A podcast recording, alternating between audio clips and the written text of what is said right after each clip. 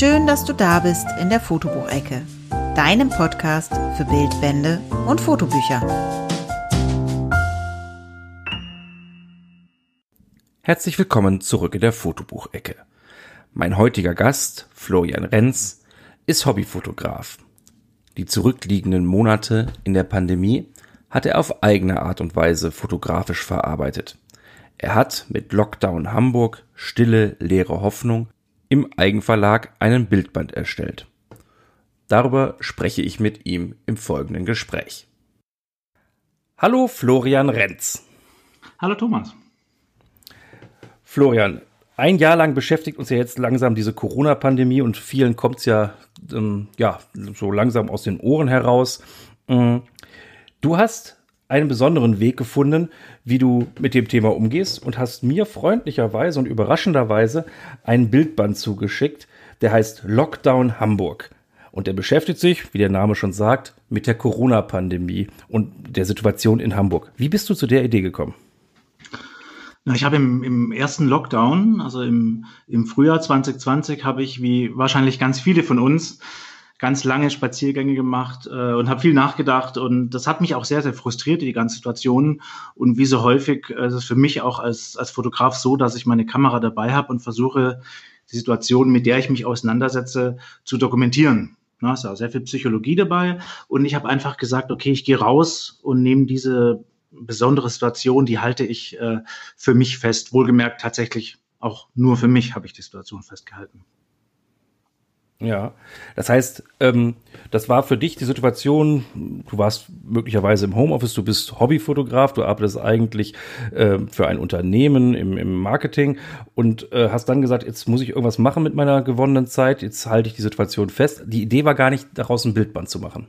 Nee, also überhaupt nicht. Die Idee war tatsächlich, die Kamera mitzunehmen und äh, mit der Situation irgendwie äh, klarzukommen. Und ich, ich bin jemand, der sowieso viel, viel draußen ist und viel spazieren geht und meine Heimatstadt Hamburg bietet natürlich äh, total viel Motive und total viel Sehenswürdigkeiten, die nur darauf äh, ja, warten, immer wieder fotografiert zu werden. Und das habe ich eben auch in diesem, in diesem Lockdown gemacht. Und auf einmal sah halt an, alles anders aus. Und ich habe erst mit der Zeit, äh, tatsächlich, als dieser erste Lockdown dann vorbei war, habe ich verstanden, dass das, was ich da fotografiert habe, dass das tatsächlich einen dokumentarischen Wert haben könnte und habe dann in verschiedenen Phasen, so im Sommer habe ich mal drüber nachgedacht, äh, da ich daraus was machen könnte, habe die Bilder gesichtet, erstmal tatsächlich für mich selber, ich habe mir ein klassisches Fotobuch ähm, erstellt und äh, habe die Idee eines, eines Bildbandes, weil ich, wie du sagst, ich bin Amateurfotograf, ich habe das immer wieder verworfen und als dann der zweite Lockdown kam, also es ist eine echte Corona-Geschichte, ähm, was ich hier erzählen kann. Als der zweite Lockdown habe ich gedacht, Mensch, ähm, ich kann jetzt nicht wieder so viel spazieren gehen, denn jetzt kommt auch noch das Winterhalbjahr, ähm, ist ein bisschen dunkler. Ich möchte ein Projekt haben und jetzt werde ich das Ganze versuchen und vielleicht klappt es ja am Ende, ein Bildband zu erstellen das, das finde ich faszinierend, dass man dann wirklich das Ganze so zu Ende denkt und am Ende ein Buch in den Händen hält. Also als Buchliebhaber ist das natürlich das, ja, das Endergebnis, was man sich am, am meisten wünscht. Ähm, bleiben wir aber noch mal erstmal bei dem, bei dem ersten Lockdown und den Spaziergängen in Hamburg. Du hast gesagt, du hast dann irgendwann gemerkt, es sieht anders aus. Was war das denn, was anders aussah? Na, also das ganz Offensichtliche ist erstmal, dass alles total leer ist und total einsam ist. Also ähm, du musst dir vorstellen, und ich denke, jeder, jeder Hamburg-Besucher hat ein Bild davon, wie das so ist, an den, an den Landungsbrücken ähm, entlang zu laufen, dort, wo die, wo, wo die Schiffe ankommen, wo viele Touristen sind. Na, da ist ein ständiges Kommen und Gehen und allein die ganzen Schreier, die dich einladen, dass du eine Hafenrundfahrt ähm, machen sollst. Das ist ja legendär und da ist vor allem am Wochenende totaler Trubel. Und wenn du jetzt an den gleichen Stellen bist, wie eben an diesen Landungsbrücken und es ist völlige Ruhe und da ist niemand, dann macht das was mit dir. Ähm, und das unterstreicht natürlich dieses persönliche Gefühl, das viele von uns hatten, gerade am Beginn der Corona-Pandemie. Was passiert mit mir selber, mit meinen Freunden, äh, mit meinem Job, mit uns als Gesellschaft? Ähm, und das habe ich versucht zu sehen durch meine Kamera und habe das tatsächlich für mich so aufgenommen. Oder ein anderes Beispiel, und ich glaube, das ist eigentlich so der stärkste Kontrast wenn du äh, in Hamburg an das Ausgeviertel, an die Reeperbahn denkst. Na, da gibt es Kneipen, die haben rund um die, die Uhr offen. Und es gibt da tatsächlich auch die Legende von zwei, drei Kneipen, dass die mit dem ersten Lockdown erstmal angefangen haben, diese Kneipe zum ersten Mal abzuschließen. Die mussten sich also um einen Schlüssel kümmern, weil es gar kein Schloss gibt, weil die wirklich rund um die Uhr offen haben. Und entsprechend ist auf Straßen wie der großen Freiheit ähm, oder dem Hans-Albers-Platz, da ist dann nicht nur am Wochenende, aber vor allem dort abends ab 20 Uhr ist die Hölle los. Und jetzt gehst du mit deiner Kamera ähm, abends um 20 Uhr durch diese Gassen und da ist überhaupt nichts. Das ist totale Leere. Und man muss sich zurückerinnern, äh, zurückerinnern, das war ja noch zu einer Zeit, im März und im April, ähm, wo viele von uns, oder mir ging es zumindest so, sich noch gar nicht in der Großstadt rausgetraut haben, weil es ja hieß, stay at home. Ne? Also bleibe in deinen vier Wänden. Und es gab durchaus auch Personen, die mich argwöhnisch angeschaut haben, die gesagt haben, nein, du sollst doch zu Hause bleiben. Was machst du jetzt hier mit deiner Kamera draußen? Du könntest ja jemand gefährden. Ich war also wirklich ganz allein auf den Straßen von Hamburg unterwegs. Und du hast dann deine Routen dann auch so ausgewählt, dass du sagst, jetzt ähm, gehe ich nicht einfach nur spazieren und habe eine Kamera dabei und äh, schnappe ein bisschen frische Luft, sondern du hast dann gesagt, jetzt gehe ich auch mal dahin, wo normalerweise das Leben tobt und wo jetzt vielleicht was, ähm, wo, wo man jetzt den ja, diesen Kontrast sieht. Das war, das war schon ein bewusster Gedanke. Das, das war ganz bewusst. Ne? Also die Reeperbahn abends um Samstag 20 Uhr, wenn da alle Kneipen geschlossen sind, da würde ich nie auf die Idee kommen, da normalerweise hinzugehen. Da gehe ich hin und wieder gern hin, wenn die Kneipen offen sind. Oder ähm, auch das Schanzenviertel habe ich ähm, mit fotografiert. Da gibt es diesen klassischen Flohmarkt äh, Samstag na, mittags ist da eben immer viel los und da trifft sich eigentlich jung und alt. Und ich bin eben bewusst am Samstagmittag um die gleiche Zeit auf diese Fläche gegangen, wo halt nichts los war. Also diese, diese Ziele habe ich genauso gewählt, um selber äh, diesen, diesen Kontrast zu spüren. Also man könnte sagen, die Fotografie war so ein bisschen auch das Mittel für mich, ähm, um mit der Corona-Pandemie in diesem ersten Schritt auch klarzukommen. Was ich dann, um jetzt schon mal auf das Buch zurückzukommen, schön finde, ist, du hast auch am Ende so ein kleines ja, Index äh, erstellt, wo du auch immer genau die Uhrzeit und den, den Wochentag ähm, zu dem Foto hinzufügst, damit man genau auch das sehen kann. Also, dass man erkennen kann, der, ähm, du hast den Flohmarkt an einem Samstag um 12.59 Uhr abgebildet, also nicht mhm. morgens um 5 oder so, sondern ähm, wirklich halt um, um die Mittagszeit, wo normalerweise samstags da das Leben tobt. Das gleiche gilt für die Reeperbahn. Ähm, und dann kommen wir zum zweiten Lockdown. Dann hast du dir überlegt, okay, jetzt habe ich hier ganz viele Bilder von Hamburg. Hm, ich mache daraus ein Bildband. Wie bist du denn bei der Bildauswahl und bei der Buchgestaltung äh, vorgegangen? Also bei der Bildauswahl ähm, bin ich, bin ich, glaube ich, relativ klassisch vorgegangen, dass ich alle Bilder, die ich in diesen Spaziergängen gemacht habe, ähm, einmal ausgedruckt hatte. Das waren so, wenn ich mich recht erinnere, 200 äh, Bilder. Und wenn du die dann alle auf einem großen äh, Tisch vor dir hast, dann kommst du ziemlich schnell zu dem Punkt, was du gerade ähm, gesagt hast, Thomas, dass äh, du bei einigen von den Bildern denkst, naja gut, das ist jetzt halt Hamburg ähm, morgens um fünf oder so. Diese Bilder wirken nur dann, wenn du sagst, okay, entweder sind sie in der richtigen Reihenfolge oder aber du, du ergänzt eine Uhrzeit. Und ich glaube, es haben ja ganz viele so eine Art Corona-Fotografie, wenn man es so nennen kann, betrieben. Und das ist so ein, ein, Schlüssel, der gar nicht so leicht zu lösen ist, äh, oder ein Problem, was nicht so leicht zu lösen ist, weil du fotografierst ja etwas, was gar nicht da ist, nämlich ähm, eine Einsamkeit. Und eine Einsamkeit kann unter Umständen gar nicht funktionieren, wenn es die auch gibt. Ich sag mal morgens um fünf. Na, bei der Reeperbahn ist es klar, morgens um fünf liegt da total viel äh, Müll und, und, und, Glas rum, wenn nicht sogar noch Leute ähm, unterwegs sind. Ähm, und das war eigentlich so die, die größte Hürde, erstmal ähm, Bilder auszuwählen, die das trotzdem äh, transportieren. Na, also um das vorwegzunehmen, das alleine hat ähm, diesen Konflikt noch nicht gelöst, zu sagen, okay, ich muss irgendwie noch eine, eine Spannung in, in, in das Projekt hereinbringen, damit jeder, der das liest, auch versteht, okay, da ist zwar nichts, aber es ist doch irgendwas da und es ist eben nicht morgens um fünf, sondern es ist abends um, um 21 Uhr. Ähm, aber was eben dann passiert ist, dass ich diese 200 äh, äh, Bilder vor mich gelegt habe. Und ich glaube, das ist auch ganz wichtig, dass man sowas dann nicht alleine macht, sondern mit vielen verschiedenen Meinungen. Und wir haben dann im Freundeskreis diese Bilder gemeinsam sortiert ähm, und vor allem erstmal äh, radikal reduziert. Und wenn ich es richtig im Kopf habe, sind es jetzt 60 Bilder, die in meinem Bildband äh, drin sind. Das waren dann nicht gleich die 60 Bilder von Beginn, sondern es ist ein iterativer Prozess auch äh, bei mir gewesen. Aber das ist dann, was schon so, ich sag mal, im Spätsommer passiert ist, als ich mir selber ein Fotobuch ganz klassisch bei einem Fotobuchhersteller ähm, äh, besorgt habe. Das habe ich dann mir schicken lassen. Ich habe mir selber so einen ersten Eindruck mit dieser Bildauswahl verschafft, habe es Freunden gezeigt und die haben mir dann immer wieder gesagt, Mensch, mach doch äh, was draus. Das hat doch sicherlich einen dokumentarischen Wert, wenn nicht heute, dann vielleicht in drei, vier Jahren. Damals haben wir noch gesagt, naja gut, im Februar wird der Lockdown schon vorbei sein. Da ist die Corona-Pandemie durch. Das wussten wir natürlich damals noch nicht, dass es länger dauert. Ich habe dann gesagt, um auf deine Frage zurückzukommen, ähm, als dieser, dieser zweite Lockdown Ende, Mitte, Ende Oktober sich angekündigt hat, okay, jetzt nutze ich die Chance, jetzt mache ich diesen Bildband. Ich habe ja schon viel Vorarbeit geleistet. Ähm, und dann war letztendlich noch offen, welche Bilder nehme ich rein, wie arrangiere ich das, also welche nehme ich final rein, wie arrangiere ich das, wie baue ich eine Story und, und ganz klassisch, wie finanziere ich dieses ganze Projekt. Ja, das, das gehen wir das jetzt mal einzeln Schritt für Schritt durch. Du hast gerade gesagt, welche Bilder nehme ich rein und wie baue ich eine Story. Hm, wir haben eben auch schon gesagt, das ist ja nicht dein, dein Hauptberuf. Ähm, wie, wie bist du beim Storytelling ähm, dann vorgegangen? Was, von wem hast du dich inspirieren lassen oder wie bist du da ähm, zu einer Lösung gekommen?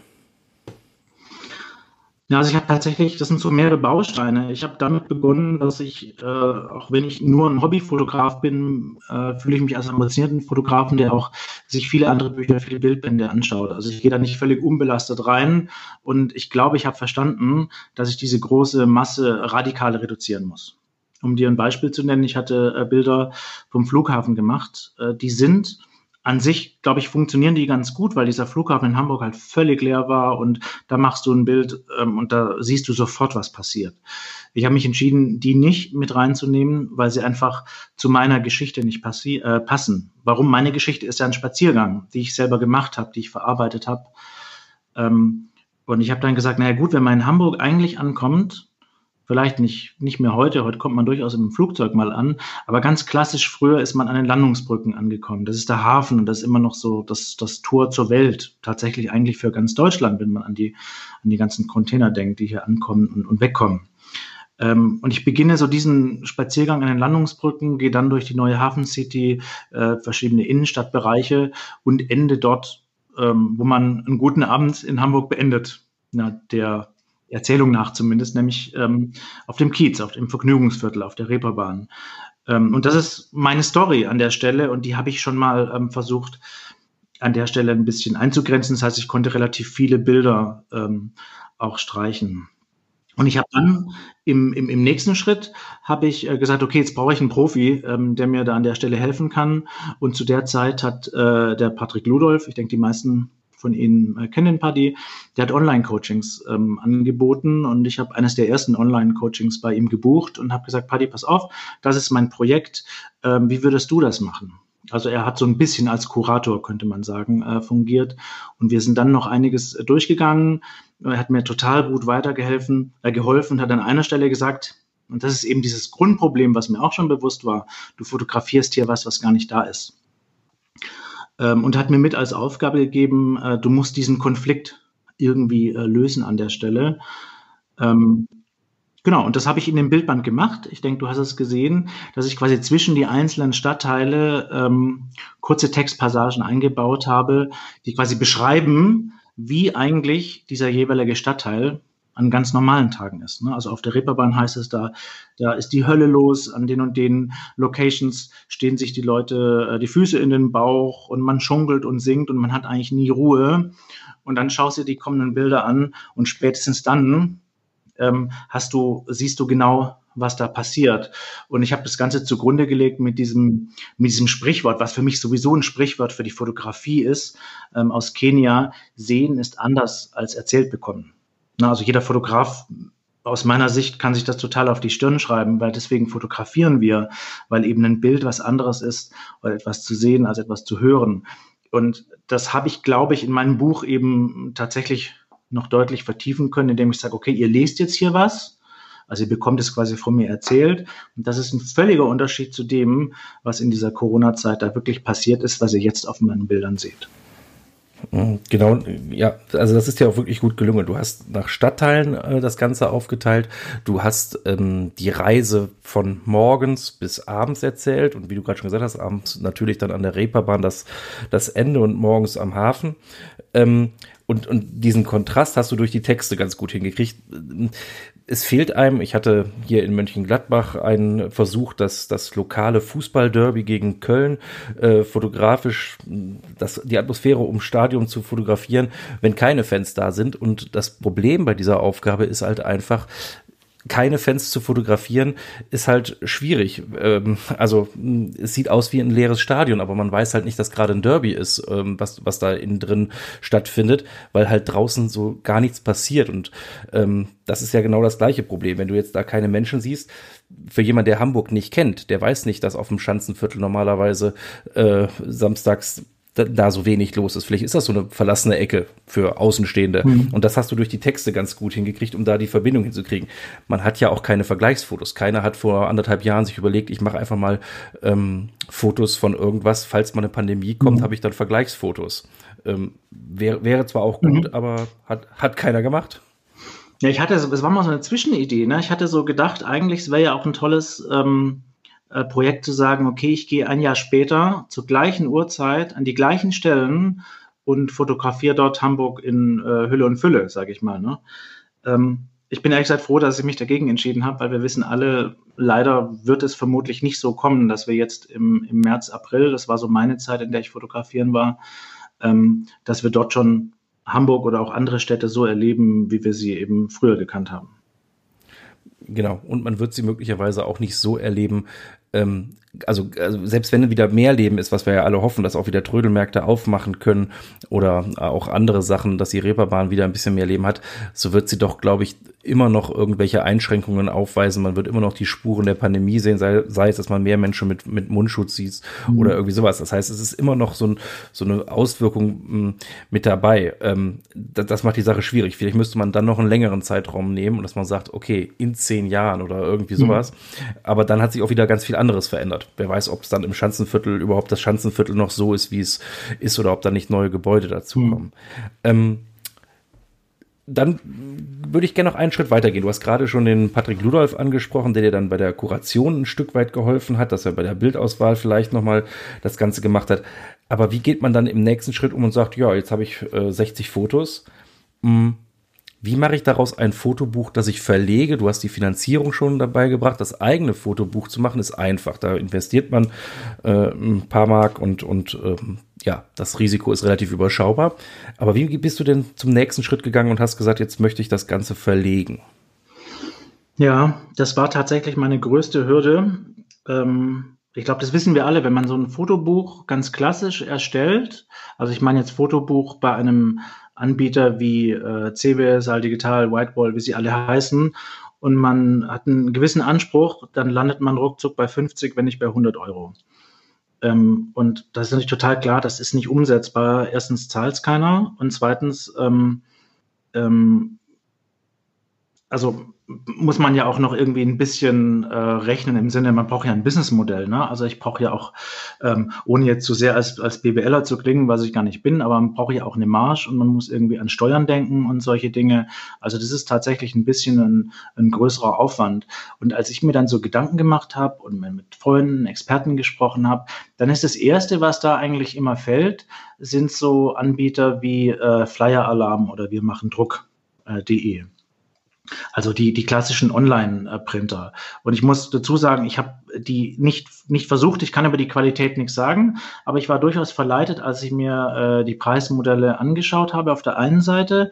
Aber ich war auch so, habe gedacht, Mensch, eigentlich möchte ich ja, wenn ich das mache, möchte ich auch einen, einen hochwertigen äh, Bildband rausbringen, also im Sinne der Haptik. Ich möchte mich bewusst für ein Papier entscheiden ähm, oder ich möchte auch irgendwie äh, vielleicht eine Fadenbindung haben oder irgendwie was was eben das unterstreicht, dass das Projekt für mich auch ein besonderes Projekt ist. Ne? Weil das ist ja nicht nur, und ich glaube, dass jeder, der ein Bildband macht oder der fotografiert, der steckt sehr viel Liebe rein. Und für mich war es halt tatsächlich, oder ist es immer noch ein sehr, sehr persönliches äh, Projekt, weil es eben auch so eine, die Verarbeitung dieser, dieses Lockdowns ist. Ähm, und ich habe mich da relativ lange auf die Suche gegeben. Das ist so, war mein eines Problem in Anführungsstrichen. Ich hatte aber noch ein zweites Problem. Jetzt bin ich eben von Beruf weder Fotograf noch bin ich äh, Grafiker. Ich glaube, ich habe ein ganz gutes Auge dafür. Aber wenn ich mich jetzt selber, ähm, und das kenne ich von mir, wenn ich mich jetzt in InDesign setze oder in anderen Programmen, das wird halt nicht so gut, dass es mir gefällt. Also habe ich eigentlich noch jemand gebraucht, der ähm, äh, sich um das Design, um das Setzen äh, kümmert.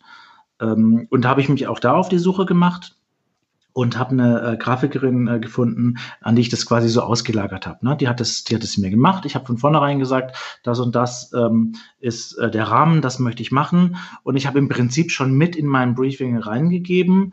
Corona ist für mich eine totale ähm, strenge Sache, eine reglementierende Sache. Ich möchte ein ganz zurückhaltendes Layout und ich möchte auch, und ich glaube, viele ähm, werden mich in der Richtung und haben mich auch auf dem Weg dahin gechallenged, haben gesagt, Mensch, du kannst doch nicht ein Bildband machen, wo jedes Bild auf jeder Seite genau gleich angeordnet ist. Ne? Du musst mal im Hochformat, mal im Querformat, mal vielleicht über den Rand hinaus und so weiter und so fort. Und ich habe gesagt, nein, das sind die Gefühle, das hat sich für mich wieder gespiegelt. Ich möchte alles sehr, sehr reglementiert haben bilde mir auch ein, dass man das meinem Bildstil in der Fotografie ansieht, dass ich sehr viele Linien einbaue, sehr strikt bin, auch von der, von der Entwicklung ähm, sieht man so diese, diese strenge Regeln. Und ich habe da eine Grafikerin gefunden, an die habe ich das ausgelagert. Ähm, und ich habe dann tatsächlich auch eine Druckerei gefunden. Das ist ja dann irgendwie in irgendeiner Form auch auslagern. Das heißt, in dieser zweiten, ähm, im, im zweiten Prozessschritt des Bildbandes war ich dann auf einmal nicht mehr der, der alles selbst erstellt, sondern ich war so ein bisschen mehr der äh, Projektmanager und habe geschaut, dass die Timings stimmen, dass alles klappt, dass das Business stimmt, dass die, dass ich die Finanzen im Griff habe. Und dann hatte ich natürlich auch immer ähm, so Weihnachten im Auge. Ein super knappes Timing, aber mir war klar, wenn ich so ein Bildband mache, dann möchte ich natürlich auch das Weihnachtsgeschäft mitnehmen. Hm. Aber das heißt ja auch, das Ganze ist dann relativ flott von deinem persönlichen Fotobuch, für, was, was du selber gemacht hast, hm, ja auch zu einem zu einer richtig großen Geschichte geworden. Also in dem Moment, wo man einen Layouter mit reinholt, egal was der verdient, wenn man das Ganze über eine Druckerei macht, ähm, wird das Ganze ja auch automatisch nimmt das ein Volumen an, dass man sagt, jetzt müssen es aber auch schon so mindestens so und so viele Bücher werden, die ich dann verkaufe und dementsprechend steigt dann auch das Risiko, weil äh, die, die Kosten sind ja dann da, äh, sei es für den Druck oder sei es für die, ähm, ja, für den, für den Layout und für alle anderen Sachen. Aber du musst dann natürlich, hast dann auch den Druck, dass du dann sagst, jetzt muss ich auch so und so viele Bände verkaufen. Wie bist du damit umgegangen? Ja, totales Risiko hat mir auch schlaflose Nächte ähm, geraubt. So, ich habe am Anfang geplant mit einer sehr, sehr, sehr konservativen Zahl von 50 Bildbänden. Ähm, ähm, und ich wollte das alles finanzieren, dass ich bei Null rauskomme, die 50 äh, Bildbände, und wollte dann auch noch einen Teil davon für einen guten Zweck ähm, äh, spenden. Und dann merkt man ziemlich schnell, wenn man so mal den, den, den Betrag im Kopf hat, ne, äh, dass du da, dass es wirklich eine, eine sportliche Aufgabe ist und dass dann bei mir als dem, der diesen Bildband rausbringt, tatsächlich unterm Strich gar nichts bleiben kann. Ähm, an der Stelle. Das muss man vielleicht auch im Kopf haben, wenn man jetzt, äh, egal wie viele Bildbände man ähm, oder wie hoch die Auflage ist, du brauchst natürlich ähm, Belegexemplare, die zum Beispiel an die Deutsche Nationalbibliothek gehen oder an die Landesbibliotheken. Dann möchtest du denen, die dir geholfen haben, auch ein Exemplar geben. Du möchtest irgendwie selber noch ein, zwei, drei Stück haben und kannst dir denken, wenn du dann nur 50 erstellst, dann hast du ganz schnell halt nur noch 40 zum Verkaufen. Ne? So muss man ja letztendlich auch rechnen. Aber das war gar nicht mein Problem. Ähm, ich habe damals wirklich gedacht, es war so im November, okay, ich gehe jetzt echt ein großes Risiko ein. Ich mache jetzt mal 50 Bildbände. Ich bin ja kein äh, Fotograf, habe sowas noch nie gemacht. Ich habe einen völlig anderen Job. Ähm, ähm, ich mache das einfach und vermutlich äh, muss ich nachher, bleibe ich auf 20 sitzen, dann muss ich halt draufzahlen. Aber ich habe ganz bewusst gesagt, okay, das ist jetzt wie ein Hobby für mich. Ich war da auch in totalen Flow in der Zeit. Ähm, dann kaufe ich mir jetzt halt kein neues Objektiv, ne, um so im, im Fotografen, der Fotografendenke zu sein oder auch keine neue Kamera. Jetzt mache ich einfach ein Bildband äh, und am Schluss ähm, wird es irgendwie schon gut ausgehen. Ja, und das ist, ist dann auch passiert tatsächlich. Wollte ich gerade sagen. Und es ist gut ausgegangen, denn ähm, Mein Exemplar ist schon die zweite Auflage. Das heißt, du bist danach dann nochmal, also die 50 waren dann relativ flott ausverkauft. Ist das richtig? Ja, das war so. Das ist alles parallel gelaufen. Da hat die Druckerei ähm, schon den Auftrag gehabt. Ähm, und ich habe ja quasi diese erste Auflage ist ja handnummeriert. Das heißt, ich habe quasi auf meiner letzten Seite so ein, so, so ein Label drin, das ist die Nummer so, so von so vielen. Und das hat die Druckerei ja auf Strich 50 quasi vorbereitet. Und ich habe parallel dazu ähm, auf meiner Website den Online-Verkauf eröffnet, habe auf Instagram so meinem Followerkreis und auf Facebook und sonst wo so ein bisschen Werbung dafür gemacht. Und binnen 24 Stunden waren diese 50 Stück weg. Und dann habe ich so, war ich voll völlig im Konflikt. Da habe ich eigentlich, du kannst doch jetzt nicht einfach nochmal 50 oder 100 machen, weil dann denken die ersten 50 fühlen sich ja total irgendwie auf den ähm, Schlips getreten habe mit der Druckerei gesprochen, können wir das irgendwie noch ändern, nicht Strich 50 hinten, sondern Strich 100 äh, zum Beispiel. Und das ausschlagende Argument war eben dann, ähm, okay, ich möchte auch was für einen guten Zweck tun. Wenn ich jetzt 100 Stück davon produziere, dann ähm, kann ich deutlich mehr spenden und ähm, naja, ich habe dann auch auf einmal eine andere Marge im Sinne, was die Spende angeht, aber unter Umständen bleibe ich halt doch wieder auf ein paar Stück ähm, sitzen. Aber auch die Geschichte ist gut ausgegangen und dann waren so zwei Wochen vor Weihnachten alle 100 weg.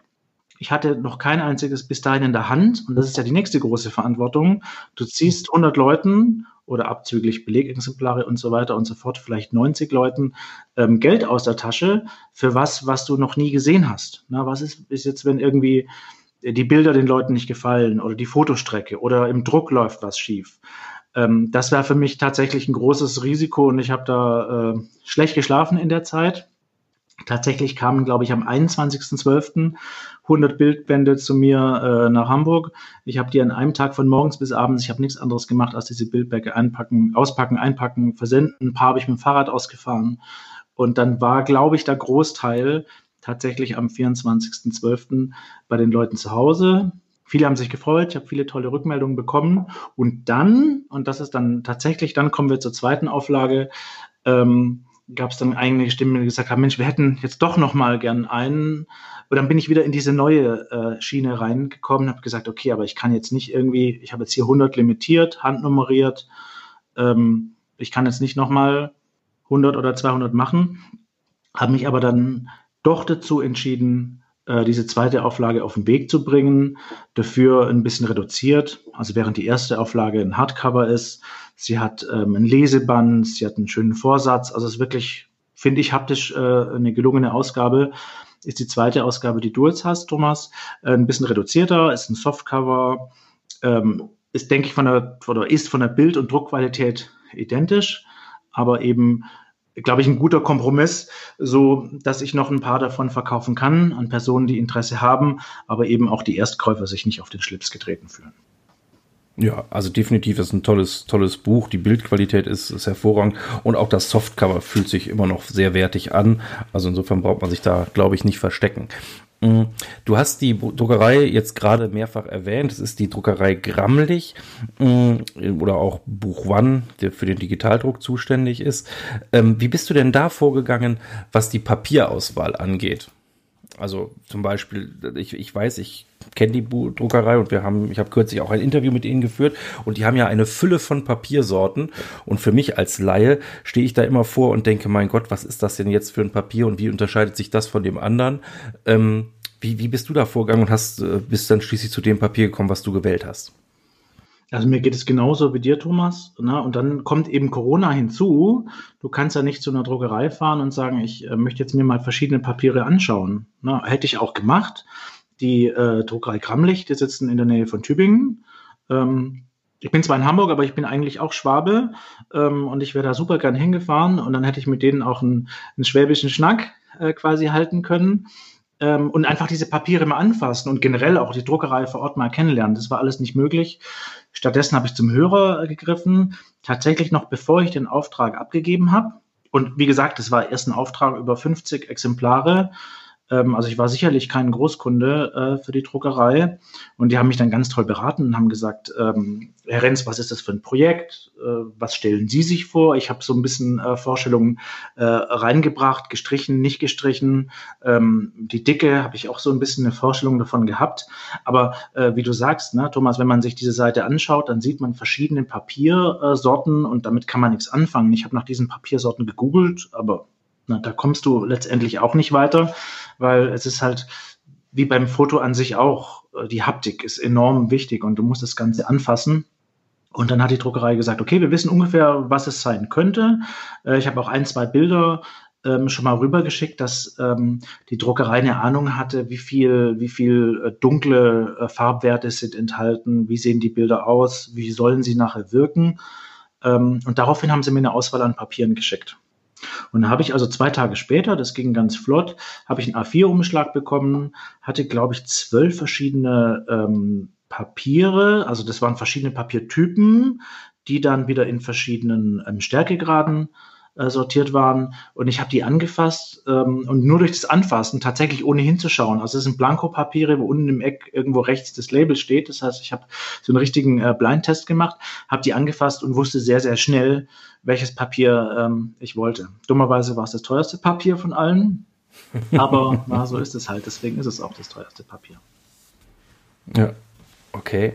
Aber das ist äh, manchmal ja auch die Sache wert. Und so wie ich das jetzt verstanden habe, das war ja jetzt für dich so ein, ja, Liebhaberprojekt, dann sollte man jetzt auch nicht am Papier aus meiner Sicht sparen, weil das ist halt was, wo man sich dann ähm, hinterher die ganze Zeit drüber ärgern mhm. würde. Ich habe so generell relativ viele Fragen an die Druckerei gestellt, weil wie gesagt, ich bin ja völlig unerfahren, was das angeht. Und äh, man kann sich auf dieser Seite, auf so einem Konfigurator, sein Bildband quasi zusammenstellen. Aber da kamen für mich halt ganz viele Dinge, waren so gar nicht klar. Also du kannst ja zum Beispiel den Vorsatz Ne, also quasi das, das, was direkt an den, an den Umschlag, das Papier, was dort dran geklebt ist und was in einem Hardcover dann oftmals auch in anderen Farben ähm, äh, arrangiert ist oder was du in anderen Farben dann bestellen kannst. Ähm, das kannst du dort eben auch individuell anpassen. Und jetzt stellt sich dann so eine Frage, okay, ich muss ja die Gesamtzahl kalkulieren von dem Buch. Ist der Vorsatz jetzt drin oder ist es nicht drin? Wo fange ich eigentlich an mit der Nummerierung? Und so weiter und so fort. Oder wie mache ich das mit dem Leseband, mit der Fadenbindung und so weiter und so fort. Also ich hatte eine ganze Reihe an Fragen.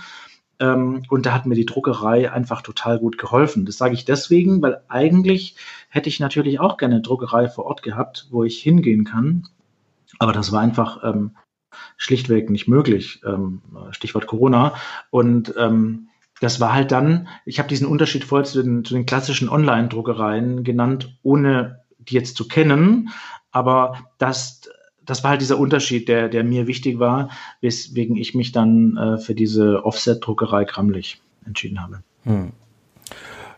Also das, das ist ja auch der große Vorteil und die machen halt auch schon ab kleinen ähm, Auflagen. Ich glaube, ab fünf Exemplaren fangen die an. Mhm. Also wirklich Auflagen, die überschaubar sind, wo man sagt, okay, da ist das Risiko vielleicht für einen auch nicht ganz so groß, wie wenn man jetzt eine riesengroße Auflage macht. Ähm, bei dir ist es ja gut ausgegangen. Du hast nicht nur deine ursprünglichen 50 verdoppelt, sondern auch noch zusätzlich eine zweite Auflage hergestellt. Und das Ganze mh, hm, war dann für einen guten Zweck. Also hast, du hast jetzt kein neues Objektiv gekauft, sondern du hast den Gewinn mh, dann in einen guten Zweck ähm, ja, gesteckt, mit dem du auch eng verbunden bist. Möchtest du dazu vielleicht noch was sagen? Ja, sehr gerne. Es handelt sich um ein äh, Kinderheim, das ich mit zwei äh, Freunden äh, finanziere im, im Süden von Indien dass wenn man sich so Indien vorstellt und die allersüdlichste Spitze hat, wo also die Ozeane aufeinandertreffen, ähm, da so ein, zwei Fahrstunden entfernt äh, gibt es eine, eine Kleinstadt, die heißt Sivakasi. Kleinstadt ist im Indischen dann gleich mal 100.000 Einwohner und die ist eigentlich völlig unbekannt. Ja, ich habe da tatsächlich, war da vor zwei Jahren, habe da auch eine kleine äh, Reportage geschossen. Ähm, und fotografisch ist das eine Stadt, die völlig interessant ist, um damit mal anzufangen, weil da kannst du quasi fotografieren, wie du es in Indien an den Touristen-Hotspots, soweit ich das beurteilen kann, eben nicht kannst, weil das ist eine Stadt, ne, da kommt halt kein Tourist hin. Und deswegen bist du äh, auch als Fotograf völlig willkommen und du bist auch in dieser, in dieser Kultur ähm, der Inder total aufgenommen, ohne jegliche Skepsis. Und diese Stadt, könnte eigentlich auch jede andere Stadt in Indien sein, wenn sie nicht ähm, eines der zwei Weltzentren für die Herstellung von Feuerwerkskörpern wäre. Das ist völlig trocken dort und deswegen eignet sich es ganz gut, um die verschiedensten äh, Dinge in Feuerwerkskörper zu stecken, die so, die so gut zünden. Ähm, und die ganze Stadt ist abhängig von dieser Industrie. Und ähm, Leider Gottes ist es eben auch so, obwohl der indische Staat da ziemlich strikt vorgeht, dass es eben Kinderarbeit gibt, ähm, vor allem Mädchen sind davon betroffen. Wir wissen, dass ähm, in der indischen Kultur es teilweise eben so ist, dass Mädchen eine ganz andere Rolle einnehmen müssen als äh, Jungs. Und wenn ein Mädchen heiratet, na, dann muss der Vater das einmal komplett mit dem Haushalt finanzieren und ist mehr oder weniger schon verarmt. Solche Geschichten gibt es. Ähm, es gibt viele Gründe, warum nachher Mädchen ins, äh, in, in der Herstellung von Feuerwerkskörpern landen. Aber unser Heim sorgt eben dafür, dass diese Mädchen zu Hause haben, die kommen zu uns äh, und das Ganze finanzieren wir mit äh, viel, äh, viel Herzblut, ein Projekt hier aus, aus Hamburg. Ähm, und ich habe gesagt, okay, wenn ich irgendwie ein Bildband herstelle und die Möglichkeit habe, jetzt sage ich es mal ein bisschen in Anführungsstrichen, äh, Leuten ein bisschen Geld aus der Tasche zu ziehen, dann wäre es doch eigentlich ideal, nicht nur für einen hoffentlich schönen Bildband, sondern dass da eben auch ein paar Euro pro Exemplar an dieses Projekt gehen können. Das finde ich ganz toll, muss man sagen. Ähm, mich würde jetzt noch interessieren, wie bist du denn dazu gekommen? Also, wie, wie kommst du auf ein, ein ja, Kinderheimprojekt im Süden von Indien? Gut, du hast gerade gesagt, das ist eine Hamburger, ähm, ja, ein Hamburger Verein, der das macht, aber wie, wie, wie kommt man da so ja, zusammen? Die, die Geschichte hat mit Fotografie so gar nichts zu tun, aber ich kann sie ganz kurz erzählen. Ich arbeite in einem äh, großen Hamburger Konzern und hatte vor ein paar Jahren das Glück, äh, bei der, beim Bundesliga-Tippspiel Platz 1 einzunehmen. Und wenn in so einem großen Konzern jeder, ich glaube, 10 oder 15 Euro pro Saison einzahlt, dann bekommt der Erste richtig viel Geld. Ich war total stolz und habe gesagt, okay, dieses Geld möchte ich irgendwie spenden an ein Projekt hier äh, bei uns in Hamburg, am besten aus demselben Stadtteil, ähm, und so bin ich auf dieses äh, Projekt aufmerksam geworden. Und die haben dann gesagt, Mensch, du bist aber auch der Erste, den wir nicht persönlich kennen, der auf das Projekt aufmerksam wird. Ähm, eigentlich könnten wir jemanden brauchen, der uns ein bisschen hilft. Ich habe gesagt, kein Problem, ich bin Marketing. Ähm, und so bin ich dazu gestoßen. Und deswegen gibt es halt inzwischen auch eine Webseite, äh, das www.kidsshelter, kids mit z.de. Ich hoffe, das ist okay, Thomas, wenn ich das sage. Dürft ihr gerne reinschauen. Da seht ihr im Übrigen, das lohnt sich vielleicht auch, auch ein paar Bilder ähm, die ich in Sivakasi geschossen habe. Mit ähm, meiner Fuji X100F war das, glaube ich. Also eigentlich eine perfekte äh, Kamera, um damit mit Indien äh, Street Photography zu betreiben. Also definitiv kann man den Link äh, nennen und ich werde ihn auch in die Show Notes packen, damit man sich jetzt mal anguckt, was ihr da äh, auf die Beine gestellt habt und wo das Geld dann quasi hinfließt. Und ähm, ja, und ich habe auch, man kann auch auf deiner Website, auch die werde ich verlinken, florian-renz.de, dann Fotos äh, von deiner, ja, von deiner Indienreise sehen. Ähm, die sind ja ganz anders als die Bilder im, im Bildband, der durch Geometrie sich eher auszeichnet, durch, wie du gerade eben schon gesagt hast, durch Linienführungen, durch die Stille und Leere, wie es auch auf der Untertitel ist, ähm, ist natürlich da in Indien deutlich mehr quirliges Leben, mehr Unruhe oder äh, zumindest wirkt es auf den Bildern, äh, auf vielen Fotos so. Ja. Ja, da freue ja, ich mich. Okay. nee, war, war, keine Frage, hast du recht gehabt. Ähm, äh, aber du hast gerade eben schon noch eine super Überleitung gebracht, nämlich du hast gesagt, du hast im Tippspiel gewonnen ähm, bei euch in eurem Konzern, ähm, was dann die Verbindung zu äh, Kids Shelter dann schließlich gebracht hat. Tippspiel heißt Fußball und da komme ich zu dem zu deiner nächsten großen Leidenschaft.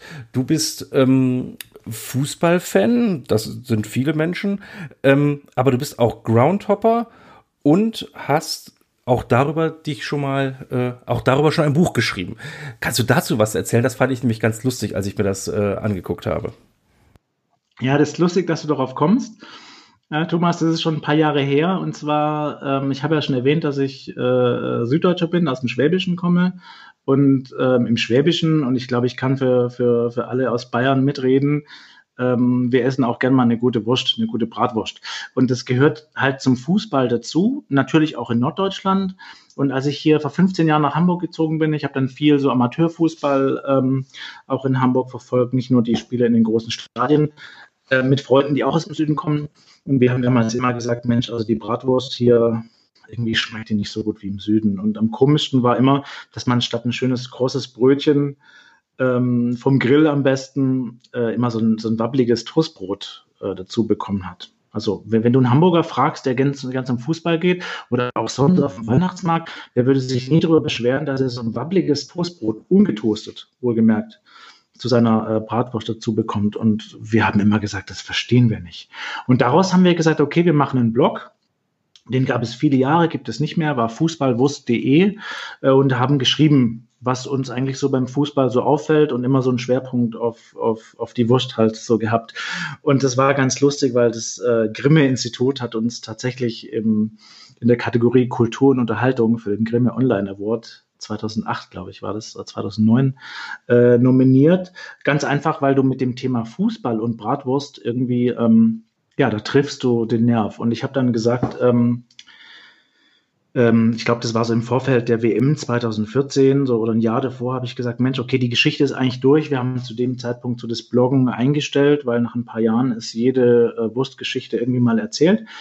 Habe ich gesagt, okay, ich nehme meine eigenen Berichte, schreibe die ein bisschen um und mache da ein Buch draus. Also für mich selber habe ich so die Parallele auch so ein bisschen zu meinem Corona-Projekt erkannt, weil auch da war das so. Ich habe das ja nicht gemacht, um ein Bildband zu erstellen, sondern diese Texte waren da ähm, und ich habe Zwischentexte verfasst. Ich habe das damals auch im, im, im Self-Publishing-Verfahren ähm, übrigens erstellt über Create Space, das gehört, gehört äh, zu, zu Amazon.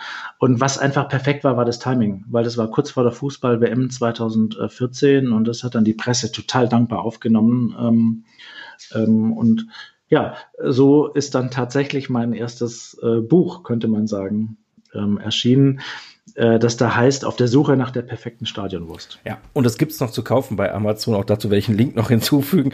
Aber ähm, ich, ich habe es bei mir auf die Wunschzettel raufgepackt. Äh, ich finde das spannend. Ich finde äh, die Idee gut. Ich äh, kannte deine, den, den Blog Fußballwurst äh, leider nicht. Und, und er ist ja jetzt, wie du gerade schon gesagt hast, leider nicht mehr da.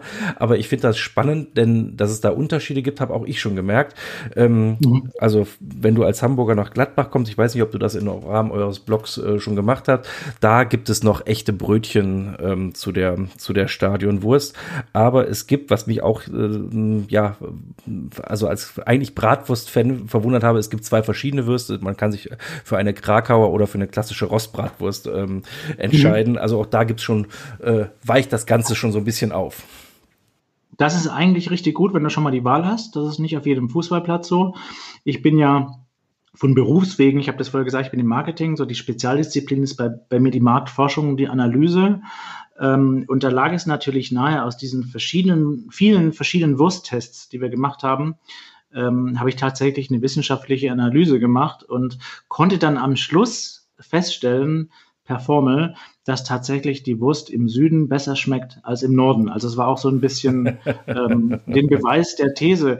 Aber Thomas, ich würde vorschlagen, wenn wir wenn wir, wenn die Corona-Pandemie vorbei ist, ähm, dann sollten wir uns zusammen mal in, in Mönchengladbach treffen auf eine Bratwurst beim Fußball. Das wäre doch toll. Können wir gerne machen und vielleicht ist bis dahin dann auch ein Hamburger Verein äh, wieder in der gleichen Liga wie Gladbach.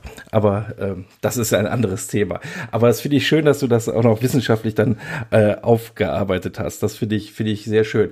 Ist denn ein weiteres Projekt geplant? Also wenn man jetzt sieht, du hast das Projekt ähm, Stadionwurst äh, eifrig, ähm, ja, ich sage jetzt mal einfach beackert mit einem Buch raus, mit einem erfolgreichen Blog.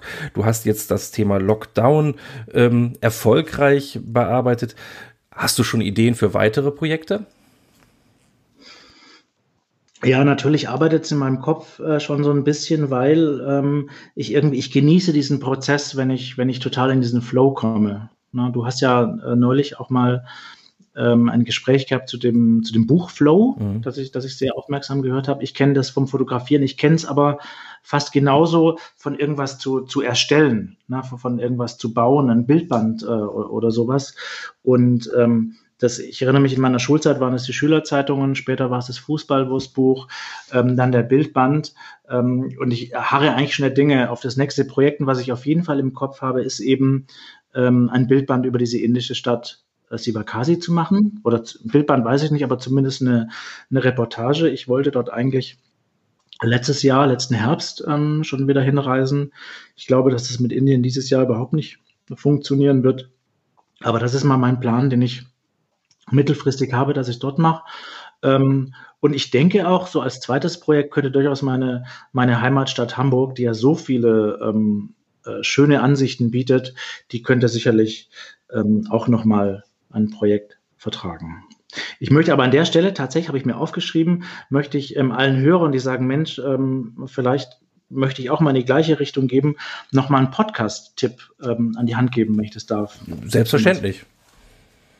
Und zwar kennst du vielleicht auch, es gibt ähm, ähm, einen Podcast von ähm, Erik Schlicksbeer und Anne Juka. Ja.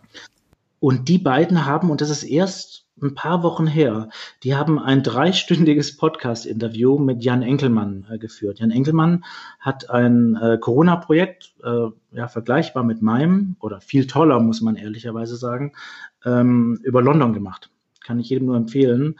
Und ähm, die drei haben wirklich drei Stunden, das hört sich an, äh, wie irgendwie, wenn es nur eine halbe Stunde wäre, gesprochen über das Projekt, aber auch über das Thema Self-Publishing, über Bildauswahl.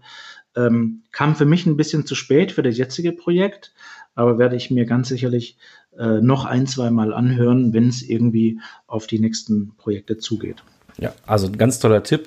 Ähm, das ist ein schöner Podcast. Auch die anderen Themen ähm, sind wirklich immer schön ausgearbeitet. Ich kann mich an die Geschichte von Orvo erinnern, die die beiden in ihrem Podcast vorgestellt haben und ähm, man hört da, hört da wirklich gebannt zu und ähm, ja, also Studio Kreativkommune, auch da packe ich den Link einmal in die Shownotes hinein für alle die, die diesen Podcast noch nicht kennen.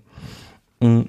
Florian, Mm, du hast ja gerade schon gehört, du bist eifriger Hörer des Podcasts, dann weißt du auch, was am Ende immer für eine Frage kommt. Ich frage immer meine Gäste nach einer Buchempfehlung. Das muss jetzt kein Bildband sein, das muss auch kein Fotobuch sein, aber vielleicht irgendein Buch, was einen besonders inspiriert, was auf dem Nachttisch liegt oder was man häufiger rausnimmt, wenn man irgendwelche Sachen nachschlagen möchte. Hast du dafür auch eine Empfehlung? Ja, auf jeden Fall habe ich eine Empfehlung und ich musste gar nicht äh, lange drüber nachdenken.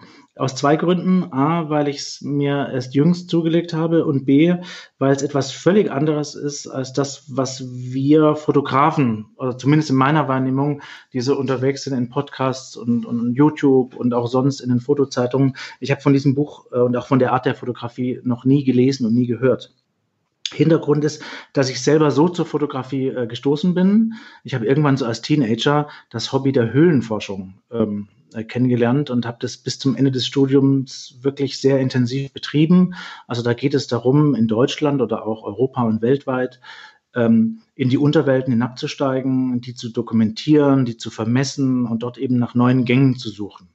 Und ähm, äh, ich bin so zur Fotografie gestoßen, ähm, dass ich tatsächlich, dass mir klar war, okay, wir, wir schauen uns jetzt hier Gänge an und, und, und Höhlen und Tropfsteine, ähm, vor allem wenn es sich um Neuentdeckungen handelt, die noch nie jemand zuvor gesehen hat. Du bist ja der Erste. Also das typische, also was Reportagefotografie ähm, an der Stelle ist. Und es ist auch tatsächlich eine sehr, sehr anspruchsvolle Fotografie, weil da hat es eben irgendwie Luft, Luftfeuchtigkeit 95 Prozent und es ist alles dreckig und acht oder neun Grad Durchschnittstemperatur ähm, die man da so, so fühlt. Es ist Landschaftsfotografie, aber dann ist es auch noch völlig dunkel. Das heißt, du musst mit Blitzen arbeiten. Und damals, als ich noch äh, Teenager war, hat man dann, ich kann es dir nicht ganz erklären, aber irgendwelche Magnesiumbänder mit Luftballons in Hohlräume steigen lassen, damit es einmal hell war und man geblitzt hat. Also, was will ich damit sagen? Das ist eine extrem anspruchsvolle Art der Fotografie, die ich im Übrigen nie beherrscht habe. Aber genau deswegen habe ich so großen Respekt davor. Ähm, und ich würde gern dir und den, den Hörern den äh, Bildband New Zealand Cast empfehlen. Also New Zealand ist klar, Neuseeland Cast bezeichnet man als Landschaften, äh, in denen es eben Höhlen hat, weil das, das, das Wasser, das Grundwasser äh, tatsächlich nicht abfließt, sondern ins, ins, äh, in die Unterwelt, in den Kalkstein reingeht und das Ganze löst. Und ähm, äh, Steffi und Max Wishack ähm, mit denen ich tatsächlich auch gemeinsam geforscht habe in der Zeit, die haben letzten Herbst einen wunderbaren Bildband rausgebracht. Und wenn ich das aufschlage über die Höhlenwelt in, in Neuseeland, dann sehe ich dort äh, unfassbar gute Landschaftsfotografie, aber ich habe auch immer wahnsinnig viel Respekt davor, dass die das alles in die Höhlen, in diesen Dreck auf gut Deutsch äh, rein transportieren, dort alles aufbauen und jetzt stellt man sich noch mal vor, einfach ein Bild machen bei irgendwie 95 Prozent Luftfeuchtigkeit und dann noch zu blitzen an den richtigen Stellen. Ich finde, das ist eine Art der Fotografie, die so in unserer Wahrnehmung der der Fotografieszene im Internet irgendwie viel zu wenig Würdigung beinhaltet. Ganz tolle Empfehlung, finde ich schön. Also werde ich mir auf jeden Fall angucken. Ich kenne es nicht, mm, aber das, das finde ich wirklich, es ist halt was, was, ähm, ja, was man so nicht alltäglich sieht, wenn man die Instagram-Blase durchklickt oder wenn man irgendwelche anderen ähm, Internetseiten sich anguckt. Äh, und da, mm, ja, dafür liebe ich das, wenn man solche Empfehlungen bekommt, um einfach auf neue ähm, Projekte aufmerksam zu werden, auf die man vielleicht sonst gar nicht aufmerksam geworden ist. Genauso wie bei deinem Buch. Ich wäre auf dich äh, nicht aufmerksam geworden, wenn du es mir nicht zugeschickt hättest. Und das freut mich wirklich sehr, weil ich finde, herausgekommen ist ein ganz toller Bildband, der ähm, ja letztlich Teile des Jahres 2020 wunderbar festhält, in der Hoffnung, dass du nächstes Jahr dieses Jahr wird es vielleicht noch nicht ganz so, aber spätestens dann im nächsten Jahr zur gleichen Zeit ähm, wieder Menschen in Hamburg fotografieren kannst. Florian, vielen Dank, dass du dir die Zeit genommen hast, heute ähm, die Geschichte des Bildbands zu erzählen. Ähm, ich freue mich, dass, das, dass das wirklich so ein tolles Buch geworden ist und ich freue mich, was da noch an Projekten kommt. Ich habe dich auf jeden Fall jetzt auf dem Radar und äh, werde dich weiter beobachten. Thomas, ganz vielen Dank für das Gespräch. Es hat mir total viel Spaß gemacht. Ähm, und in dem Sinn wünsche ich dir und deinem Podcast weiterhin auch alles Gute. freue mich schon sehr auf die kommenden Folgen. Danke. Das war das Gespräch mit Florian Renz. Alle Informationen über das Buch, über Florian, über Kids Shelder und über seine Empfehlungen findet ihr wie immer unter www.fotobuch-ecke.de. Ich freue mich schon auf die nächste Ausgabe. Bis dahin, tschüss.